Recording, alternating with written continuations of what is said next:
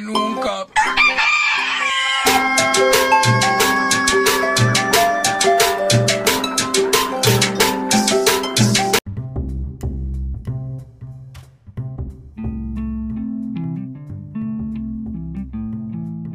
Muy buenos días y sean bienvenidos a su episodio de los viernes mañanero de Jaqueques, el único programa que te trae una jaqueca sin miedo a que lo dejes.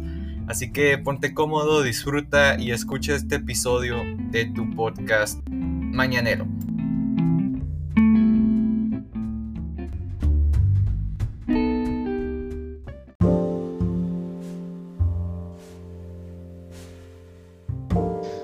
Recuerdo cuando leí La República de Platón. Mi único pensamiento al finalizarlo fue, caramba, ¿cómo es que todo el mundo no lo ha leído aún? Para una persona de 15 años, La República fue más que una revelación. Superó el conocimiento, fue una epifanía de lo que fue y de dónde estamos. En resumidas cuentas, lo que más me impresionó de la República fue que literalmente le idearon tan solo para responder una pregunta, que es la justicia, y cual Dios creando al hombre para su entrenamiento, Sócrates ideó la república para su conocimiento. Un texto sagrado, así es como lo vi, y así es como lo sigo viendo. Un libro escrito a base de diálogos antes de Cristo cuya característica más impresionante me parecieron sus respuestas, sin mencionar a su crítica y a sus cuestionamientos, si bien no está exento de la polémica, como es el caso de sus ideas acerca de las jerarquías sociales, el espíritu, la utopía y el poder que debe ejercer el Estado, sería ignorante desechar o desmeritar el valor de sus ideas. Sería un sacrilegio permitir que éstas se viesen opacadas por las otras. Sócrates ya veía a la mujer como un igual al hombre, políticamente hablando, ideó formas de educar guerreros, distribuir recursos, ceder el mando y a quién, en síntesis, Platón había escrito lo que para mí fue lo más cercano que alguna vez tuvimos a la cumbre de la humanidad.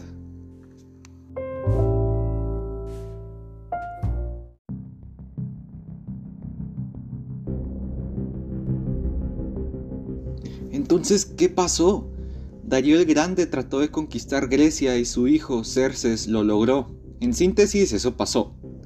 Luego llegó Alejandro Magno, fundó la Biblioteca de Alejandría, la más grande que haya existido.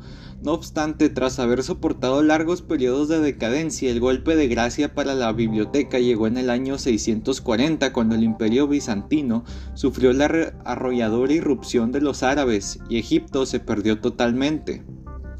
Lo más cercano a aquella biblioteca es la web, y allí yace el conocimiento que alguna vez los grandes filósofos depositaron en escritos. La historia es bien interesante. Lo cierto es que por más trillada que esté la frase dicha por Napoleón, quien no conoce su historia está condenado a repetirla, me parece adecuada. Esto no refiriéndome a la experiencia individual, aún creo que Napoleón tampoco se refería a ello, sino a las naciones. Y es que la ignorancia por nuestra historia nos ha llevado no solo a épocas muy oscuras, sino a teorías extrañas e infundamentadas, más he de admitir atractivas. Mi favorita es aquella que reza que nuestra historia es parte de una gran arquitectura. Todo está premeditado. Si lo vemos pensando en la ignorancia, entonces diríamos que la teoría está mal. Pero, ¿qué tal si la ignorancia fuese parte de esa arquitectura? No tengo pruebas, ni creo poder conseguirlas, pero la teoría merece atención. No sabría qué tanto la apoyo, pero sin duda he encontrado pruebas aún siendo un lego en historia. Tales son los juicios de las brujas de Salem, el macartismo y la cultura de la cancelación, las pandemias cada siglo, las grandes guerras, entre otros ejemplos. Más que atribuírselos a una gran arquitectura, me parecería más realista adjudicárselo a la biología. Al fin y al cabo, somos los mismos humanos que hace, ¿qué? ¿Más de 10.000 años? Tan solo tenemos nueva tecnología, pero nuestro ADN se ha mantenido lo suficientemente estable para no haber evolucionado.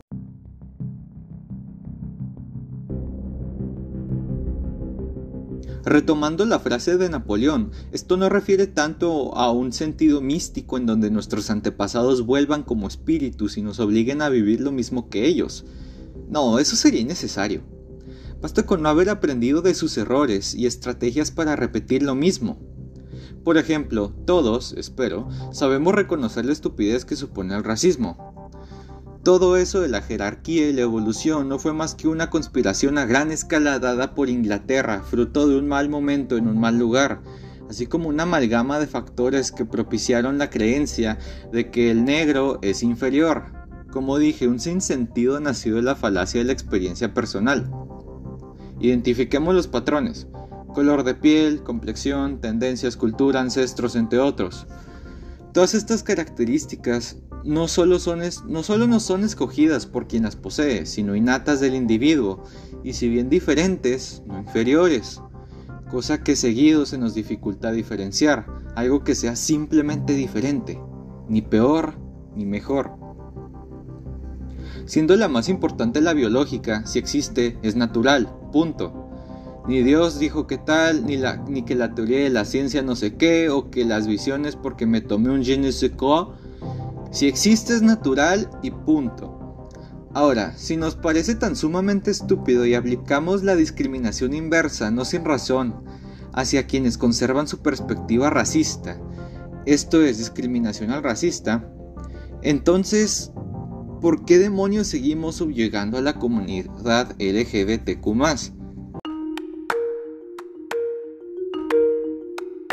¿Qué? ¿No éramos sabios y despiertados y quién sabe qué tanto? ¿No habíamos reformado? ¿No les habíamos concedido el voto a los negros? ¿Qué pasa entonces con la comunidad? Es exactamente el mismo caso, pero con diferentes características. El mismo eidos podría decirse.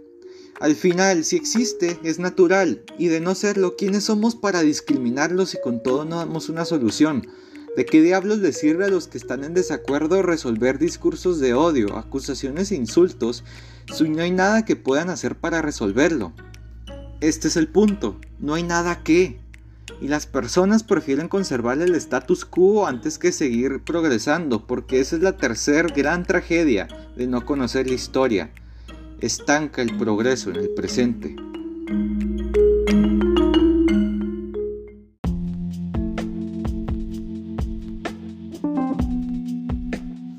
Antes la gran problemática era la falta de información. Los libros eran casi la única fuente en donde podía adquirirse el conocimiento y como sabemos es un medio que requiere tiempo y atención. Hoy día no es el caso, información desborda, pero resulta que somos la generación menos interesada en aprender debido a esta comodidad. Parece como si le temiéramos al destino, al punto final, como si le temiésemos al ¿y ahora qué? Digo, pareciera, pues suena más como una teoría de la conspiración, el que no queremos resolver nuestras querellas por el simple hecho de que estas mismas nos definen. En verdad es una absurdez, un despropósito que desde pequeños la norma sea educar acorde a los valores, pero que el seguirlo sea más bien una lotería. Sea por una clase social baja en donde la educación fuese de menor calidad, o por el contrario, una educación alta con un individuo perezoso al que no le interese. Pasa con la religión, por ejemplo, los padres profesan cualquier religión, pretenden imponérselas a sus hijos y pretenden que entenderán, digamos, el ritual de la misa y que pararse y sentarse, ocasionalmente dar unos cuantos pasos durante una hora no es una pérdida de tiempo y que con todo el Señor los iluminará mágicamente, confiando más en que el niño logre engañarse y se la crea, imite a sus padres y su seriedad, antes que explicarle el porqué del sacrificio de Jesús y todo lo que ello supuso. ¿Por qué no? ¿Muy tardado? Aquí es donde pregunto para qué queremos el tiempo entonces si no es para dedicarle al niño e incluirle en su educación básica una formación histórica para que no pase por la vida como si hubiese sido un invitado a una reunión con sus padres, si no se le quiere enseñar al niño por qué debería creer en esa religión más allá de la obviedad, entonces ¿para qué utilizarían el tiempo?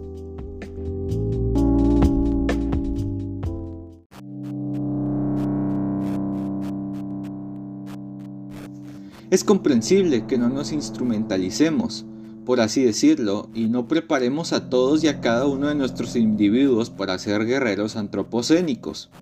No por nada, pero hoy más que nunca se predica el individuo como fin en sí, mientras que la comunidad ha quedado de lado. Obviamente no lo son todos quienes apuntan más al hoy que al mañana. Los campos de la ciencia, por ejemplo, progresan día con día, no obstante sus engranes se mueven gracias a las consecuencias que suponen y no al fin en sí. Por ejemplo, no inventamos formas más eficientes, elaboramos teorías e investigamos la fusión nuclear para nada, pues sería raro encontrar patrocinios para proyectos no o poco redituables. Estas se inventaron básicamente para crear un arma capaz de detener la guerra, pero no por la ciencia en sí, lo que después surgió fueron sus consecuencias. Lo que más me molesta es que pareciera que apuntamos hacia la comodidad y no hacia el progreso. Nuestra vida ya no está pensada para dejar un legado, y aquí me gustaría citar al Hamilton, al musical. Legacy, what is a legacy? Is planting seeds on a garden you never get to see. Siendo honestos, las semillas que tenemos en mente son las de nuestra comunidad más inmediata, familia, hijos, la nación quizás. Eso significa que plantamos semillas no para las próximas generaciones, sino apenas para la más inmediata o aún para la propia, porque no, no tenemos un plan. Tenemos aspiraciones y deseos, pero no un plan a largo plazo, no uno que se enfoque en cortar el problema de raíz. Vamos a la escuela y aprendemos para trabajar, apenas salgamos de ella para producir para empresas que venden en el hoy. Llegamos a casa y cuidamos de nuestras familias, para que ellas puedan repetir el ciclo, pero en familia. La familia suena más bien como el sedante ante la pesadumbre. La comunidad se ha vuelto no el potencial de mejora, sino un analgésico de ella misma. La peor parte es que somos nosotros quienes perpetúan la condición. En México, el mandato del presidente se maneja por sexenios, seis míseros años en los que pretendemos tendrá que levantar al país con más de un siglo en decadencia, con soluciones inmediatas y eficientes, así como con el limitado presupuesto que poseen aunado a las deudas por pagar, y para el colmo son corruptos e incompetentes.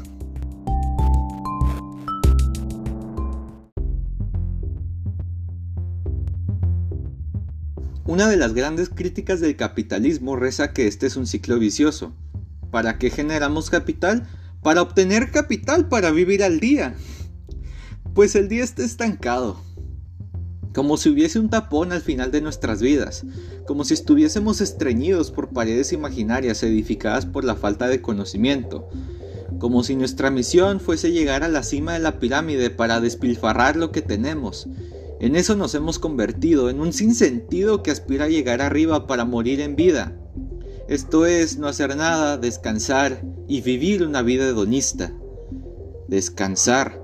Esa es la palabra que define hoy en día un descanso. ¿Un descanso de qué? ¿Un escape de qué? Siempre predicamos un escape de la realidad. Hay que descansar. Apenas son las 7 de la mañana y ya queremos descansar. Me recuerda a los videojuegos Idle Tycoon mismos en donde, por ejemplo, uno comienza con su puestecito de hamburguesas. Crece, contrata empleados, arma sucursales, tienes un restaurante, una franquicia, te haces internacional. ¿Y luego qué? Bueno, borramos el juego, sea por haber sido muy fácil o por su repetición. Ahora, el juego nunca nos ofrece posibilidades como patrocinar una causa, hacernos biosustentables, ofrecer opciones veganas, ingerir en el hambre mundial, etc. Ni tendría por qué, pues es un juego. Pero ¿qué ocurre en la vida real? ¿Qué ocurre cuando podríamos hacer todo ello, pero nos concentramos en mejorar el lugar? En la vida real no lo borramos. Aquí nos dan ganancias, el juego del placer. Pero este puede conseguirse hoy día donde sea. Y creo que en parte es por eso que no lo borramos, debido a que perpetúa nuestra diversión, la comodidad y saca el máximo provecho a la vida individual.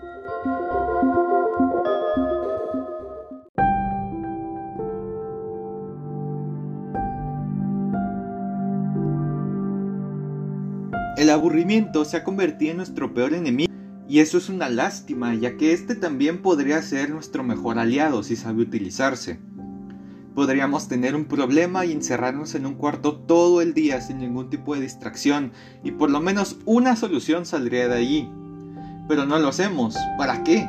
Los problemas, los verdaderos problemas que trascienden la experiencia individual, son muy complejos como para poder superarse de esa manera mientras que los personales no requieren tal esfuerzo.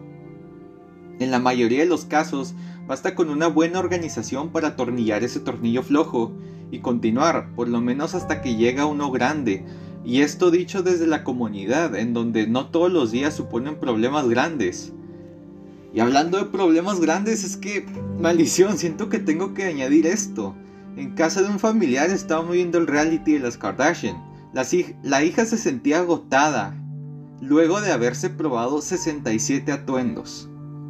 La madre complacida porque ese fue su regalo de cumpleaños. No velas, no. no, eso sería muy poco. Un atuendo por año de vida. ¿Son esos los problemas de las clases altas? No hay que pecar, tampoco de egoístas. Como dijo Elon Musk, dime cómo pretendes gastar el billón de dólares y con gusto te los doy. De nuevo, no hay plan, y los que hay son por alguna razón inviables y fruto de la propia precariedad o la falta de alternativas. Los que los hay están previstos para el año 2050 y eso teniendo en cuenta de que el mundo no se acabe antes.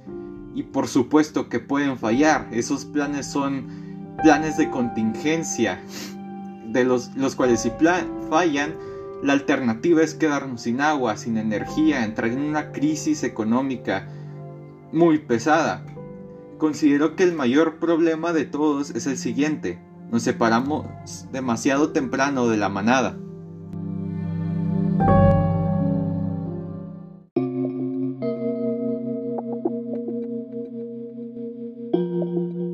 Todos somos libres de hacer lo que queramos, aunque no signifique que siempre vayamos a tomar la mejor decisión. De acuerdo, hace mucho tiempo dejamos a la comunidad. Me refiero a pequeñas concentraciones de personas como en el campo, los pueblos o las comunidades en pro de una mejor vida en la ciudad, trabajo o calidad, entre otras cosas. No obstante, puede que no hubiésemos estado preparados para dejar el nido, Ahora, con base a lo dicho anteriormente, puede que nunca hubiésemos estado preparados para dejar el nido debido a la falta de documentación. Sin embargo, las circunstancias difieren ya que el campo a la ciudad ya está la novedad asegurada. Es desconocida, pero está asegurada. ¿Se supone que esperemos hasta que esta novedad llegue? Yo diría que no deberíamos, pero al parecer es por donde vamos. Pues indudablemente necesitamos anclas, cosas, personas, ideas a las cuales aferrarnos, a menos que queramos que el mar nos lleve. ¿Cuál es tu ancla? ¿Tú mismo? ¿Tu familia quizás? ¿Tu Dios? Independientemente de cuál sea, entre más firme es, más progreso admite. Catedrales fueron edificadas, Proyectos que tomaron siglos de construcción, gente que nacía y moría sin verlas completas, mas aún así las construían. Grandes talentos, pintores, arquitectos, albañiles, se unían en equipo para hacerlas.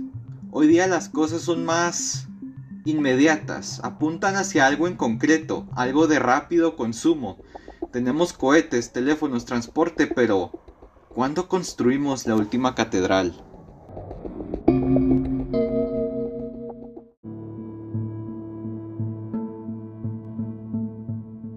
Opino que el problema de anclarse a algo como la familia es la fluctuación y los enlaces en sí. Ok, moriríamos por nuestras familias, pero las familias están integradas por sus propias familias. Por ende, optan en ver antes por ellas que por el común. A menudo, el común siendo no más que un modelo microsocial. Hay problema, chisme, amigos, enemigos, idiotas y genios dotados y enfermos. Es difícil que una familia se organice de tal manera que consigan el progreso. ¿O qué serían? ¿La mafia? El individuo, por otro lado, es la mayor apuesta.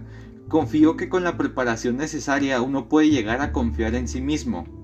El problema es el mismo que el niño y la misa. ¿Se tomará el tiempo para prepararse?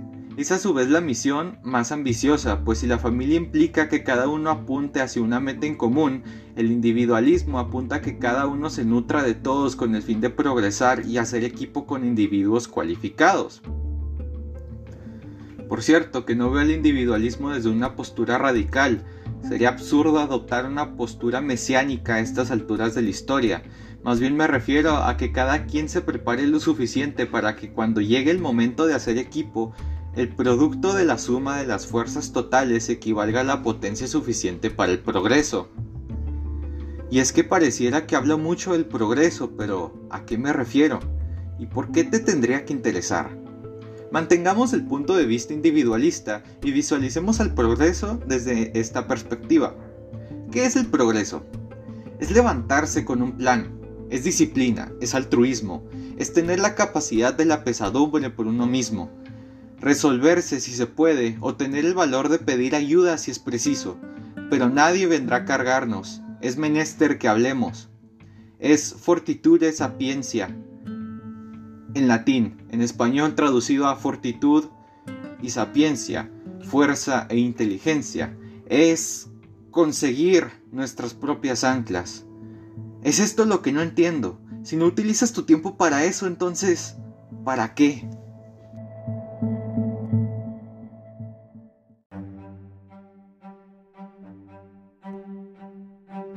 Cosas de las más frustrantes me he topado desde que leí La República, y no me proclamo como una persona realizada, ni mucho menos. No obstante, si a mí me han funcionado las enseñanzas filosóficas de diversos autores, no imagino lo que podrían ayudarte a ti. Hay una polémica hoy en día que dice que ya no hay filósofos con nuevas ideas, tan solo hay altavoces, interpretaciones y ramificaciones de lo ya antes dicho. ¿Esto quiere decir que la filosofía llegó a su fin? Es debatible, mas ¿de qué nos sirve si el individuo no ha progresado de la mano de estas grandes mentes? Es decir, si bien no las respuestas, las pistas están allí, la mejor manera de abordar el estancamiento de la humanidad es con el progreso individual. Si no vamos a cambiar el mundo, consiste en aceptarlo y dejar de aspirar, pero viniendo de una idea propia, una deducida, mas no inducida por alguien o algo más.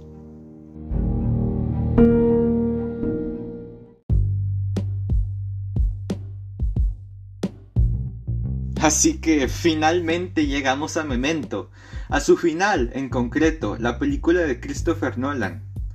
Nuestro protagonista, Leonard Shelby, pasa toda la película buscando al asesino y violador de su esposa.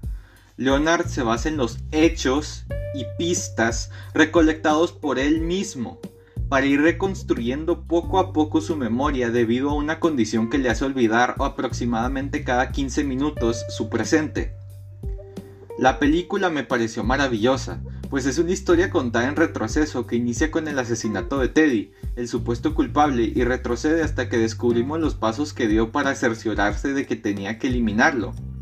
Y hacia el final, o el principio cronológico de la película, Leonard va hacia la dirección que Teddy le había dado para encontrar a su John G, asesinarlo y recuperar su vida. Leonard se sale de control, de control y lo consigue. Mata a unos tantos Jay, pues se llamaba Jimmy. Es entonces cuando Teddy sabe que hubo llegado muy lejos y le revela la verdad. Su esposa sobrevivió al asalto. Él la había matado luego de haberle inyectado con múltiples dosis de insulina debido a su condición. Estaba olvidando que le había inyectado una dosis de insulina y ella se quería cerciorar de que si estuviera perdiendo la memoria. Murió por sobredosis. De repente el diálogo cobra un significado maravillosamente distinto.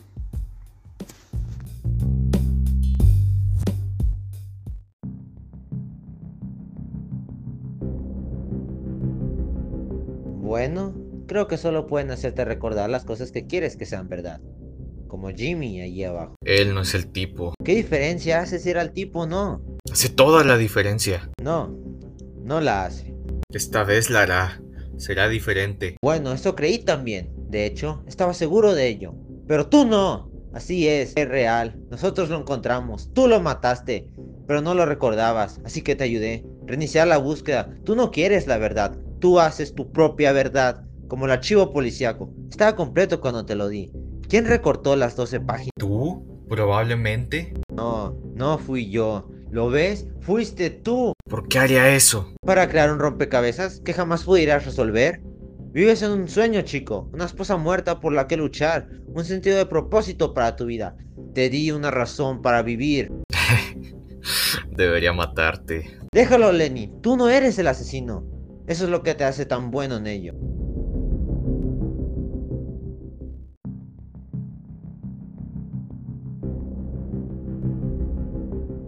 Leonard sale del lugar, va hacia su auto, toma una foto y recrea su pasado.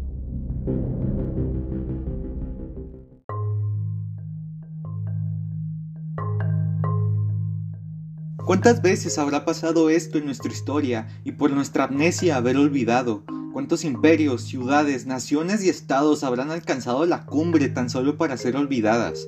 Estudiadas como vestigios de lo que fue y lo que será algún día tan solo para volver a haber sido. ¿Será que es tan solo un juego? ¿Me miento a mí mismo para ser feliz? En tu caso, Teddy, lo haré.